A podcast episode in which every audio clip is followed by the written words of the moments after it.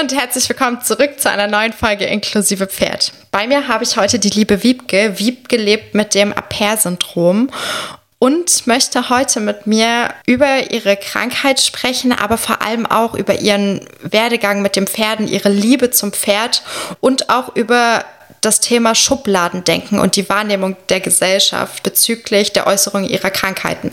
Hallo Wiebke, schön, dass du bei mir bist. Hi Lisa, ich freue mich auch da zu sein. Am Anfang unseres Podcasts haben wir immer so ein kleines Spiel, würde ich es nennen, damit die Leute da draußen dich etwas besser kennenlernen. Und zwar nennt sich das Beende den Satz. Ja. Soll heißen, ähm, ich lese einen Halbsatz vor und du beendest den einfach ganz kurz und knapp. Machen wir so. Alles klar. Mein Handicap ist für mich. Kein Problem. Am meisten motiviert mich. Die Liebe, die die Pferde mir geben. Mein größtes reiterliches Ziel ist meine Jungpferdestute so weit mit jemandem auszubilden, dass ich irgendwann mal auf ihrem Rücken getragen werde. Das Leben ist zu kurz, um aufzugeben. Meine größte Stärke ist weitermachen, obwohl es bergab geht. Das hast du sehr schön gesagt. Dankeschön. Ich hatte ja eben in der Anmoderation schon erwähnt, dass du mit dem Aper-Syndrom lebst. Kannst ja. du vielleicht einmal kurz erklären, äh, was genau das ist und wie sich das äußert? Na klar. Also das Aper-Syndrom ist eigentlich relativ simpel zu erklären. Es ist eine genetische Fehlbildung der Extremitäten. Das heißt, ähm, die Fingerglieder und Fuß- bzw. Zielglieder sind zusammengewachsen bei Geburt an.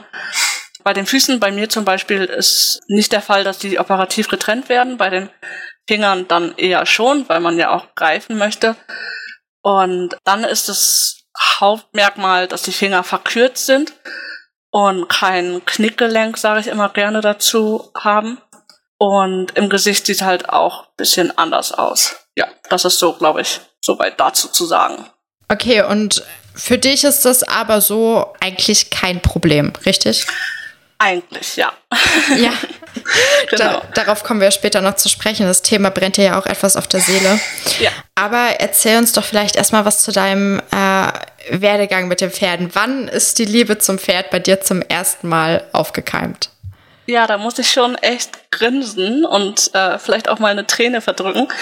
Ähm, ich bin zum Pferdesport oder Reitsport gekommen, als ich noch im Kindergarten war. Ich war in einem integrativen Kindergarten in einer I-Gruppe, sagt man, also mit zwei, drei I-Kindern, also Integrati Integrationskindern, so. Ähm, und die durften dann immer mal mit zum Voltigieren. Da waren wir, glaube ich, fünf bis acht, ja, kleine Kinder. Und die haben dann immer ähm, auf dem Pferd ja, ein paar Turnübungen gemacht. Also kein großes Volti, sondern wirklich nur ähm, ja, Mühle, Fahne, vom Popo runterrutschen etc. Und da war ein großer Waller, der Goodwill. Und ähm, ja, bei dem ist meine Liebe sozusagen entsprungen, entfaltet. und äh, ja, er war immer so total lieb, charakterstark und ja, da wollte ich nie wieder was anderes tun, als mit Pferden zu leben, kann man schon sagen. Und du hast ja die ähm, die Krankheit schon von klein auf. Genau. Wie haben deine Eltern reagiert, als du gesagt hast, ich finde Pferde toll und ich möchte unbedingt, dass das Bestandteil meines Lebens ist? Sie haben mich immer unterstützt, vollkommen. Ähm, sind immer mal wieder zum äh, Pferden, zu irgendwelchen Pferden gefahren. Wir haben immer irgendwo Urlaub gemacht, wo es dann doch mal einen Reiterhof gibt, damit ich und meine Schwester mit auf dem äh, Pferderücken sitzen können. Ähm, meine Mutter war mit mir mal in Kur auf Borkum und selbst da wollte ich unbedingt reiten, dieses einmal am Strand reiten. Dazu ist es dann nicht gekommen, weil ich einen kleinen Unfall hatte ähm, beim Probereiten, aber nichts Wildes. Und ähm, ja, aber trotzdem wollte ich weitermachen und trotzdem haben sie mich immer noch unterstützt. Und obwohl man fällt, muss man halt irgendwo weitermachen. Und das haben die mir echt schon immer von klein auf gelehrt. Und äh, dafür bin ich auch echt dankbar. Also wenn die das mal hören, danke Mama und Papa. Ja. ja. das ist natürlich auch was ganz Besonderes, wenn die Eltern da so dahinter stehen. Ich kann mich da auch gut reinversetzen, ähm, weil mit meiner Familie ist es ähnlich. Die unterstützen meinen sportlichen Werdegang auch zu 1000 Prozent, würde ich fast sagen. Und ähm, ja, das ist tatsächlich was ganz Schönes, wofür man wirklich dankbar sein kann. Und ähm, hattest du, wie, wie ging es dann weiter? Also solange du noch ähm, ein Kind warst, eine Jugendliche warst, haben deine Familie schon geschaut, dass der Bezug zum Pferd auf jeden Fall da ist. War es dann irgendwann so, dass du gestoppt hast oder war das bei dir so, dass es durchgängig, sag ich mal, die Pferde in deinem Leben präsent waren? Also immer präsent waren sie, aber oftmals dann nur theoretisch.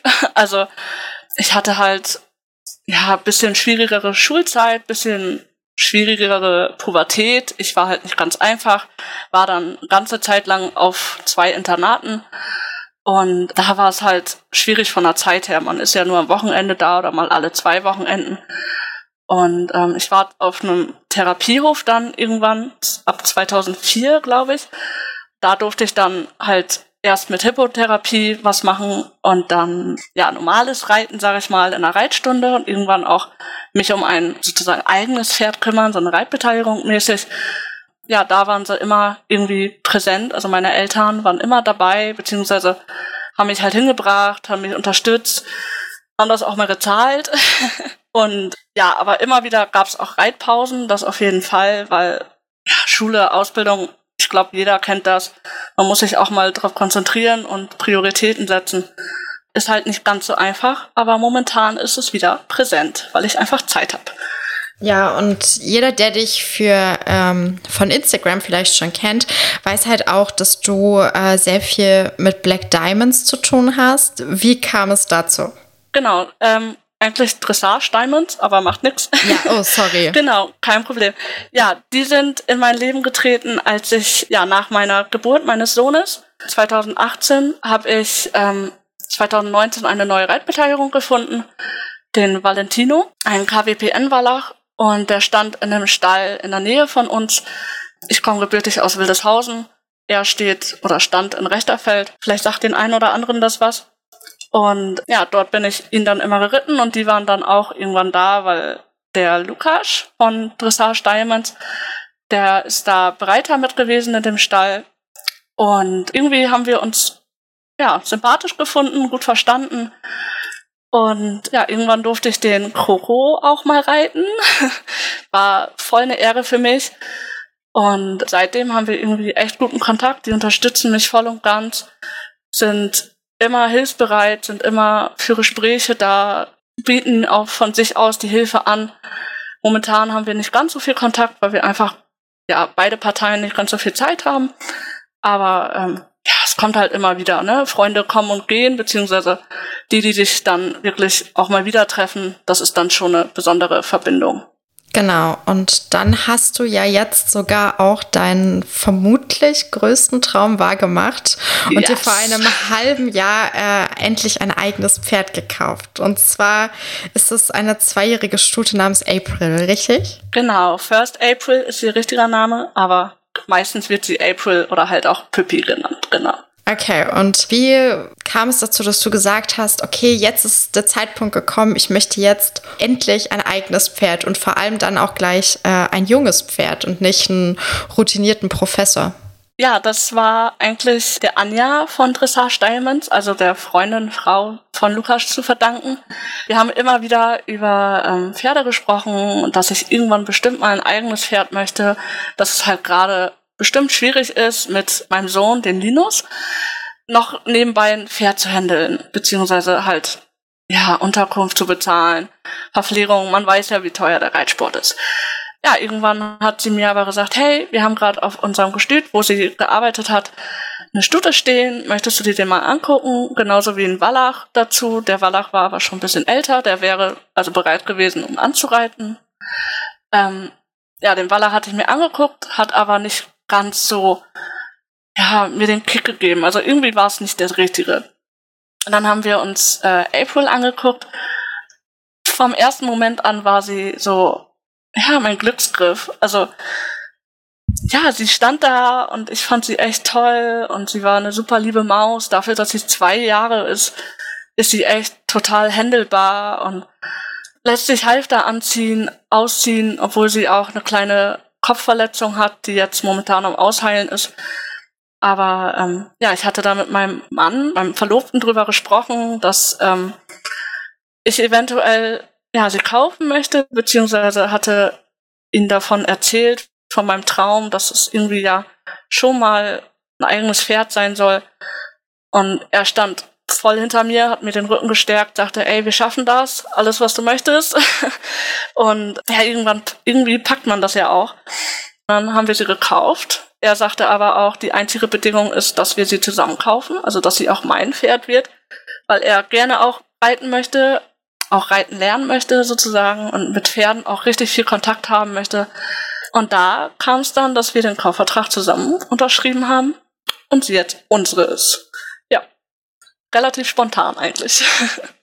Das ist ja ähm, schon so ein kleines Abenteuer. Ähm, Auf jeden Fall. Ein eigenes ja. Pferd, dann gleich ein junges Pferd. Und ja.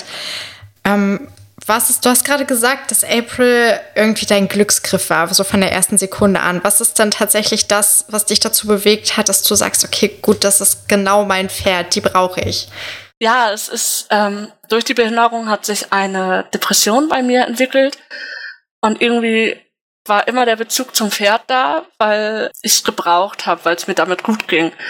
Und sie hat mir einfach viel Liebe auch wieder zurückgegeben. Ich habe nicht nur, weil ich ihr Leckerli gegeben habe, sondern weil ich mich um sie gekümmert habe, weil ich da war und ihr, glaube ich, auch gezeigt habe, hey, ich möchte dich haben, ich möchte dich da rausretten, sage ich mal, in Anführungsstrichen. Und ein junges Pferd habe ich mir einfach kaufen wollen, beziehungsweise ich habe darüber nachgedacht, ist das das Richtige? Aber im Endeffekt kann man mit einem jungen Pferd so viel erleben und man wächst einfach von Beginn an sozusagen zusammen. Ich hätte mir jetzt auch natürlich äh, großen Professor kaufen können, der mir alles lehrt, was ich möchte und mit dem ich direkt in die Turniere starten kann. Aber das ist, glaube ich, gar nicht mein Ziel. Es ist einfach das Zusammenwachsen und ähm, aus den Fehlern, die man zusammen macht, dann lernen. Also Professor zeigt mir dann zwar, hey, du machst einen Fehler, aber man weiß ja gar nicht, wie er darauf reagiert, weil der Vorbesitzer vielleicht irgendwas gemacht hat. Und jetzt bei April weiß ich ja, okay, sie reagiert so, weil ich damals das gemacht habe. Ich weiß nicht, ob das verständlich ist, aber. Ist auf jeden Fall nachzuvollziehen. Ja. Also du hast gerade ja schon über das Turnierleben gesprochen und sagst, das ist gar nicht zwingend dein Ziel. Also gehe ich jetzt mal davon aus, dass du eher Wert auf diese besondere Beziehung zwischen Reiter und Pferd Wert legst und einfach das, was man sich gegenseitig gibt. Würdest du eventuell einmal kurz erklären, was das genau für dich ist? Weil da haben jeder Reiter, also in meiner Erfahrung nach, hat jeder Reiter darauf eine unterschiedliche Antwort. Für jeden ist das was anderes, wenn man fragt, was gibt dein Pferd dir? Was geben Pferde insgesamt dir? Was ist das bei dir? Es ist eine kleine Auszeit vom Leben. Also wenn ich in den Stall komme, bin ich frei. Ich bin meistens auch alleine, also nicht mit meinem Mann und nicht mit meinem Kind da, weil es einfach meine Zeit für mich ist. Ich nehme sie gerne mit, das ist keine Frage. Aber ähm, ja, man ist einfach frei und es ist spannend. Sie gibt so viel Liebe zurück, hatte ich ja vorhin schon erwähnt. Und einfach, wenn die, ja, wenn man sich in die Augen blickt, dann kann man richtig tief in die Seele gucken. Das ist für ganz viele, die ähm, ja nicht so wirklich Bezug dazu haben, bisschen schwer verständlich. Aber ja, irgendwie ist mir das Turnierleben nie so wichtig, dass ich sage, yo, jetzt muss ich aber hart trainieren dafür. Ich guck's mir gerne an. Ich fieber auch voll gerne mit. Aber für mich ist einfach, ähm, zum Beispiel eine Bodenarbeit habe ich jetzt mit April zusammen für mich entdeckt dass ich einfach vom Boden aus arbeiten kann mit ihr und damit viel erreichen kann, viel mehr als vom Rücken aus. Das hat mir auch eine Trainerin wirklich gezeigt, die Jackie. Und der bin ich wirklich auch dankbar, dass sie mir das gezeigt hat, weil so habe ich noch nie eine Pferdebeziehung, also Pferde-Mensch-Beziehung gesehen. Und das ist einfach was Schönes. Also man kommt in den Stall, wird begrüßt mit dem Wiehern und man denkt sich so, hey, die freuen sich, dass du da bist. Und ja, man ist einfach frei und entspannt. Ja, das klingt auf jeden Fall nach einer sehr schönen Erfahrung, vor allem, weil ich denke, dass sich da sehr viele mit auch identifizieren können. Ich hoffe. Ähm, so wie du das so wie du das beschrieben hast, ähm, weil es ist halt einfach was ganz Besonderes, am Pferd so nah zu sein und einfach die Beziehung zueinander aufzubauen. Ich habe das mit meinem Iceman auch. Ich würde meine Hand dafür ins Feuer legen, ähm, um zu sagen, das ist auf jeden Fall mein bester Freund. Mega schön. da ja. kommt auch kein Mensch ran, sondern Iceman ist definitiv einfach mein bester Freund. Und ähm, ja, deswegen ist es total schön zu hören, dass äh, dir das auch so viel mitgibt. Ich habe jetzt von ähm, einigen Reitern mit Handicap gehört, dass sie auch sagen, ähm, wenn sie bei den Pferden sind, dann vergessen sie teilweise sogar ihre Behinderung. Ist das bei dir auch so? Auf jeden Fall. Also das würde ich genauso unterschreiben. Bei mir ist es halt nicht ganz so stark ausgeprägt, die Behinderung. Also ich sitze jetzt nicht im Rollstuhl, wofür ich echt dankbar bin. Aber ähm, die Pferde sehen das nicht. Die Pferde machen keinen Unterschied, ob du ein normaler Mensch, sage ich mal, oder einer mit Handicap bist, weil ähm, da haben die einfach ein ganz anderes Denken zu, ganz andere, ja, ich weiß nicht, wie ich das beschreiben soll. Also die sehen das einfach nicht. Die nehmen dich an und sind dankbar, dass du da bist und dich um die kümmerst. Ja, da sind wir ja dann auch eigentlich schon in der Sparte, über die du gerne sprechen würdest. Ja. Und zwar ist es jetzt, die Leute werden ja auch Bilder von dir sehen. Ja. Bei dir sind es ja größtenteils die Äußerlichkeiten, wo sich das Syndrom, sag ich mal, äußert. Genau, ja. Und wir hatten ja im Vorgespräch schon darüber gesprochen, dass genau das, was du eben gerade beschrieben hast, halt auch ein großes Problem für dich darstellt. Und das ist die Wahrnehmung der Gesellschaft. Also einfach dieses Schubladendenken, dass du oft unterschätzt wirst oder ganz falsch eingeschätzt wirst. Kannst du eventuell mal eine Situation beschreiben, in der das besonders präsent war? Ja, ähm, wir waren die letzte Woche mit unserem Sohn im Krankenhaus, weil er im Kopf operiert werden musste. Das ist auch typisch für diese Behinderung. Eigentlich äh, relativ Frühjahr nach der Geburt. Bei ihm zum Glück jetzt anderthalb Jahre später nach, nach der Geburt.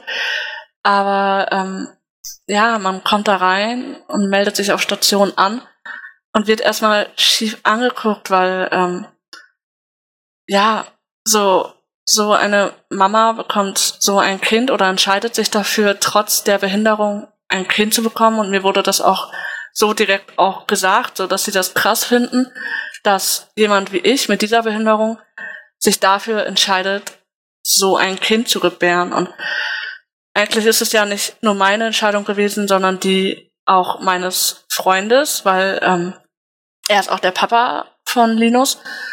Und ja, eigentlich sind wir ja als Eltern so die Hauptrolle, die das überhaupt zu entscheiden hat, ob dieses Kind trotzdem noch lebt oder nicht.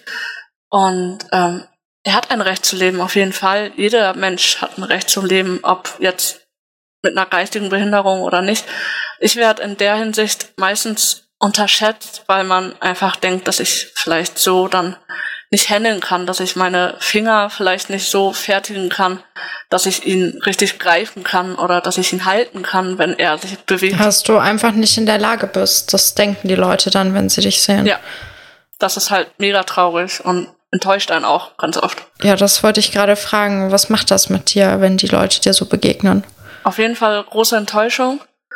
Und ja, dieses Schubladendenken ist einfach mega, mega traurig. Das ist ja nicht nur in der Behinderung so, also in der Handicap-Welt, sondern auch ja, Rassentrennung. Dieses Wort darf es gar nicht geben. So, äh, und Handicap darf es eigentlich auch nicht geben, weil so eingeschränkt sind wir Menschen ja gar nicht mit Behinderung genauso wie die Schwarzen ganz normal sind, sind wir Menschen mit Behinderung ja auch gleich und können vielleicht etwas nicht ganz so gut, aber können dafür andere Sachen viel, viel besser. Und ja, das ist halt ganz oftmals traurig. Wenn ich darüber nachdenke, werde ich auch sauer und ja, es enttäuscht einen auch, richtig.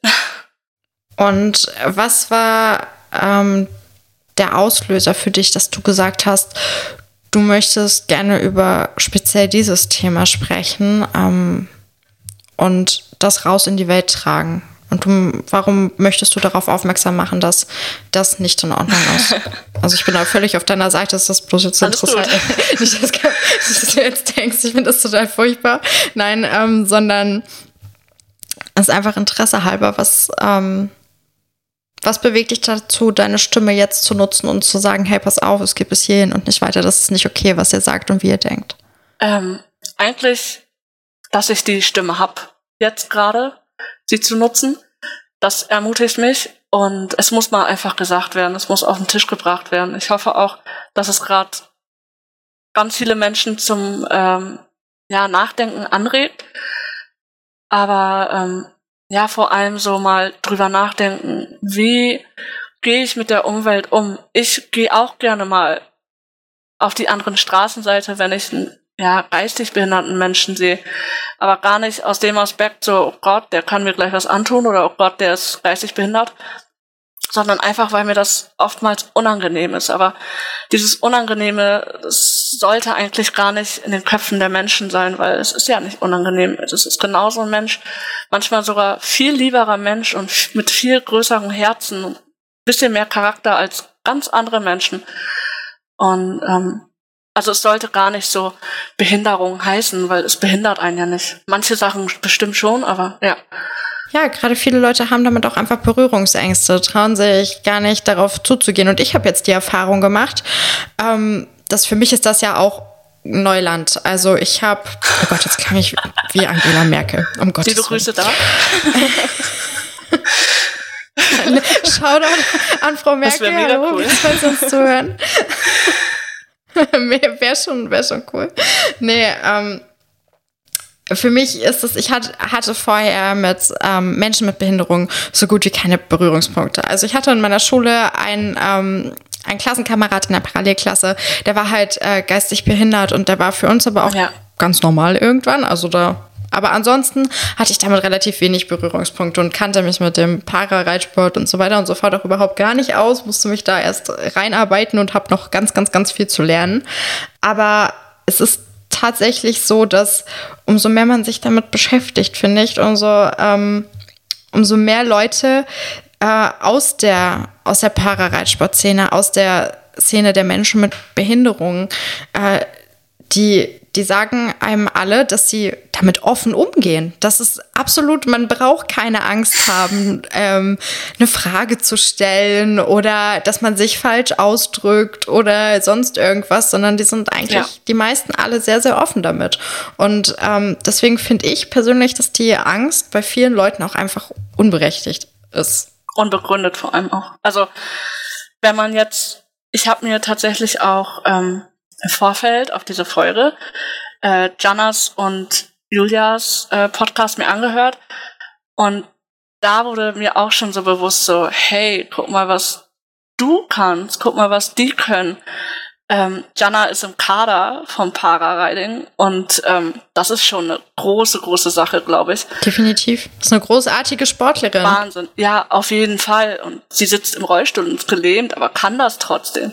So, da kommen so. Und lässt sich auch einfach nicht abhalten. Genau, und so kleine Reiter kommen da vielleicht gar nicht hin, aber denken dann so über behinderte Menschen ganz anders als die jetzt. Und ich finde das Wahnsinn. Ich habe mir dann auch das Instagram davon angeguckt und dachte so, wow, da möchte ich auch vielleicht irgendwann mal hin und träumen davon dann auch. Und irgendwie gibt mir das dann auch Mut weiterzumachen. Und ich glaube, das ist auch so wichtig, dass es dann vielleicht auch anderen Menschen nochmal Mut gibt und nochmal mitgibt, wenn die das können, dann wir erst recht. So. Und ich glaube, das ist so der wichtige Aspekt, den ich ja für mich wichtig finde, warum ich das hier jetzt mache. Dass es einfach Augen geöffnet werden sollte und einfach gezeigt werden sollte, wenn nicht du, wer dann? So. Findest du, dass es allgemein im Reitsport noch ähm, große Baustellen ähm, am Thema Inklusion gibt? Also, dass man da noch Sachen verändern müsste? Nicht immer. Also ähm, man wird bestimmt schon mal schief angeguckt, wenn man irgendwo neu herkommt, in einem neuen Stall. Aber wenn man sich dann besser kennenlernt, dann ist man irgendwie mittendrin. Also ich habe das jetzt gemerkt. Ich bin mit meiner Stute und einer Freundin und ihrem Wallach in einen Reitverein gezogen und ähm, oder umgezogen. Und da war das noch sehr komisch, die Stimmung. Also man war immer so, oh, ein behinderter Mensch oh, eine zweijährige Stute dazu, kann die das handeln? Aber mittlerweile, ich glaube, wir sind jetzt anderthalb Monate da und es ist einfach so eine schöne Gemeinschaft und so wahnsinnig dieser Zusammenhalt. Man merkt richtig, die sind für einen da. Ich war jetzt eine Woche oder anderthalb Wochen mit unserem Sohn in Münster und ähm, war einfach nicht bei meinem Pferd, aber sie brauchte mehr Pflege, als ich gerade geben konnte. Und sie waren da für einen. Und das finde ich so stark, dass man trotz Behinderung so aufgenommen wird in die Gemeinschaft. Und das sehe ich nicht immer so, das ist natürlich. Aber ja, man kann auch nicht alle Menschen direkt lieb haben. Aber man muss einen irgendwie auch die Chance geben, sich kennenzulernen. Das ist, glaube ich, so das Größte. Das hat nicht jeder, vor allem im Reitsport auch. Du bist also schon der Meinung, dass viele Menschen einem die Chance verwehren, sich kennenzulernen, weil die Berührungsangst zu groß ist. Ja, ich denke schon. Also vielleicht nicht bewusst, also bestimmt sagen die nicht, oh Gott, die möchte ich nicht kennenlernen, aber bestimmt so unterbewusst. Genauso wie ich die Straßenseite bei geistig behinderten Menschen wechsle, ist das bestimmt im Reitsport auch so, okay, da kommt jemand Behindertes, kann die was? Gehe ich mal lieber auf Abstand. Und ich finde, da sollte man genauso wie ich einfach nochmal die Augen öffnen und sagen, hey, was macht man eigentlich mit dem Menschen dann? Der möchte gerade in dein Umfeld einsteigen, aber er hat nicht die Chance und das ist irgendwie traurig. Das ist so dieses Schubladendenken wieder. Ja, ich kenne das ja auch sehr gut. Ich habe ja ein äh, komplett feinabtes Gesicht, einfach aufgrund von sehr, sehr starker Akne. Und ja. ich kann das auch nachempfinden, wie das ist, wenn Menschen einen schief angucken, natürlich nicht in dem Ausmaß, aber oder Menschen einen ausstoßen, weil alles, was anders ist, prinzipiell erstmal für ähm, Menschen schlecht. Das ist erstmal anders, bedeutet erstmal nichts Gutes gesamtgesellschaftlich. Genau, ja. Aber daran merkt man dann auch die Leute, die einem dann die Chance geben, dass man sich kennenlernt, die äh, offen dafür sind und einen in, in das Leben, in das eigene Leben lassen, dass das ist irgendwie dann schon, ich weiß nicht, ich finde, das funktioniert einfach so ein bisschen wie so ein, ähm, wie so ein Filter, der schon von vornherein aussortiert, okay, das sind gute Menschen, die haben es auch ja. verdient, mich kennenzulernen, mich als Person kennenzulernen, weil ähm, auf jeden Fall weil sie einfach ein gutes Herz haben und es ist nicht immer nur negativ. Jeweils ähm, sehe ich das so. Und was ich auch ganz oft hatte, war, dass Leute mich bemitleidet haben, weil ich so aussehe, wie ich oh, aussehe. Ja. ja. Kennst du das? Also ja. ich weiß nicht, oh, ja. ich weiß nicht, wie du zu dem Thema stehst. Bei mir ist es halt einfach so, dass ich mir denke, hey, das ist gerade einfach, es ist total lieb gemeint, aber es ist einfach mhm. falsch. Also was, warum bemitleidest ja. du mich? Was, was tut dir denn leid, dass ich so aussehe, wie ich aussehe? Ja. Oder ähm, dass ich das ertragen muss, jeden Tag in den Spiegel zu gucken? So, ja. Das finde ich furchtbar. Wenn, wenn Leute dann aber sagen, hey, ich habe ich hab Mitleid, aber es tut mir leid, weil ich weiß, dass du bestimmt harte Zeiten durchgemacht hast, deswegen. Dann finde ich das wieder in Ordnung. Wie, ist, stimmt, das bei, ja. wie ist das bei dir? Ähm, bist du mit dem Thema Mitleid auch konfrontiert und wie, wie stehst du dazu? Ja, bei mir äußert sich den, der Mitleid von den Mitmenschen eher so in diesen Hilfegebung. Also die möchten mir dann was vorwegnehmen, die möchten mir helfen, besser klarzukommen. Aber das möchten behinderte Menschen gar nicht. Ein Rollstuhlfahrer kannst du ja auch nicht den Rollstuhl unterm Popo wegnehmen und die Treppe hochtragen und er kommt hinterher. So stumpf gesagt. Aber ja, es ist ganz oft falsch. Also falscher Platz gerade. Also es ist falscher Platz. Weil man meistens nicht die Hilfe möchte und vor allem auch nicht das Mitleid. Und das ändert ja auch nichts daran. Wenn du Mitleid mit Menschen hast, was ändert das dann? ich kriege ja auch kein anderes Aussehen dadurch. Also meine Finger werden nicht länger, weil du Mitleid hast, so. Oder ja, es ist immer irgendwie ein bisschen komisch. Und ich bemitleide ja auch keinen Brillenträger, weil er eine Brille tragen muss. Und das ist wieder normal. Eine Brille ist wieder normal, obwohl das auch eine Behinderung ist. Und ja, warum kann dann sowas auch nicht, nicht auch normal sein einfach? Ja es ist ja auch was anderes im Gesicht. So wie deine Narben im Gesicht ist ja auch eine Brille was anderes im Gesicht. Aber man wird nicht schief angeguckt, wenn man eine Brille trägt. Eine Brille ist gerade ein Modeobjekt. So, das ist immer so meine Frage, die ich mir dann stelle. Warum bemitleidet ihr mich gerade oder warum wollt ihr mir gerade helfen, obwohl es gerade nichts bringt für mich, so in dem Sinne. Okay. Also abschließend möchte ich noch einmal, dass du einen Satz beendest. Okay. Und zwar, wenn du eine Sache in der Welt verändern könntest, egal was, was wäre es? Dass das Schubladendenken aufhört. Dass man einfach mit viel mehr Akzeptanz und Respekt in die Welt geht und offener für Neues wird. Sei es jetzt behinderte Menschen, sei es irgendwas Neues, was man lernen muss in der Ausbildung. Einfach, dass man offener wird und ja, dadurch vielleicht auch mal die Last, die man auf den Schultern trägt, abfällt. Weil ähm, so eine Behinderung ist eine Last, aber die normalen Menschen machen es den Behinderten nicht wirklich leichter, sondern packen noch mal eine Schippe drauf, weil sie schief angeguckt werden. Und behinderte Menschen machen sich wirklich bestimmt noch wochenlang Gedanken darüber, so warum hat er mich dann jetzt schief angeguckt, obwohl dieser Mensch, der irgendwas Blödes gesagt hat oder schief angeguckt hat, überhaupt gar nicht mehr drüber nachdenkt. Und ähm, dieser Mensch sollte dann vielleicht vorher einmal drüber nachdenken, so was habe ich damit vielleicht jetzt bezweckt. Also dieses Schubladendenken sollte aufhören und ich hoffe, dass man es irgendwann in den Griff bekommt, was wahrscheinlich nicht der Fall wird, aber ich hoffe, dass es durch inklusive Pferd vielleicht auch nochmal einfacher wird. Da bleiben wir auf jeden Fall dran und ähm, geben unser Bestmögliches, uns dafür auch auf jeden Fall einzusetzen. Finde Aber ich mega schön übrigens. Dankeschön. Ich leite das auch ans Team weiter. bin ja nicht nur ich allein, ich bin ja tatsächlich auch das jüngste Mitglied der Truppe. Aber was ich von dir jetzt gerne noch wissen wollen würde, ist, was möchtest du Menschen noch mit auf den Weg geben, die vielleicht in einer ähnlichen Situation wie du sich befinden? Ähm, lasst euch nicht runterziehen. Es geht immer wieder bergauf, auch wenn es nicht so scheint. Also man sollte nicht aufgeben, bevor man es versucht hat. Und ähm, es gibt immer irgendwo einen Weg hinaus und vielleicht auch mal mehrere Lösungswege suchen. Also bei mir ist jetzt zum Beispiel vor allem der Reitsport, aber auch mein Mann und mein Kind, dass es dieses Losgelassenheit gibt. Und man sollte einfach mal ein bisschen entspannter ins Leben gehen, gar nicht so negativ sein. Klar, man hat eine Behinderung und bestimmt schränkt das einen irgendwo ein, aber ich glaube, so eine Behinderung sollte nicht die Macht über einen ergreifen, sondern einen dadurch irgendwie stärker machen. Das war jetzt nochmal eine ganze Schippe Positivität hier zum Ende hin. Ich hoffe. so muss es sein. Da können sich auf jeden Fall viele noch eine Scheibe von abschneiden. Falls ihr da draußen äh, die liebe Wiebke und ihre Reise mit ihrer kleinen April weiterhin verfolgen wollt, dann findet ihr sie auf Instagram als Wiebke Schierhold mit T, mit T am Ende. Ich habe es, glaube ich, fünfmal falsch geschrieben. Sehr gut. Das machen aber viele. Also da bist du nicht die Einzige. Genau. Und ansonsten findet ihr natürlich auch noch ein paar Dinge von Wiebke unter dem Instagram-Account von Dressage Diamonds. Genau. Genau. Äh, mit Unterstrich dazwischen, wenn ich mich richtig erinnere.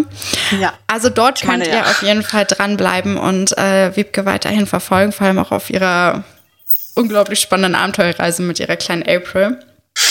so klein ist sie gar nicht. so klein ist sie gar nicht. Nee, sie ist 1,69. Sie wird okay. noch größer. Ja, okay. Okay, ja, ich sage aber zu Eismann auch immer, er ist mein, mein kleines Baby und er hat 1,85 Meter Stock, ne? Und ich bin gerade 1,58 Meter oh Gott, ja, groß. Also. Dagegen ist April tatsächlich klein, gut. Ja, gut. Wiebke, ich bedanke mich für das nette Gespräch und ähm, für alles, was du gesagt hast und vor allem auch den Leuten da draußen mit auf den Weg gegeben hast. Ich danke euch und gern geschehen.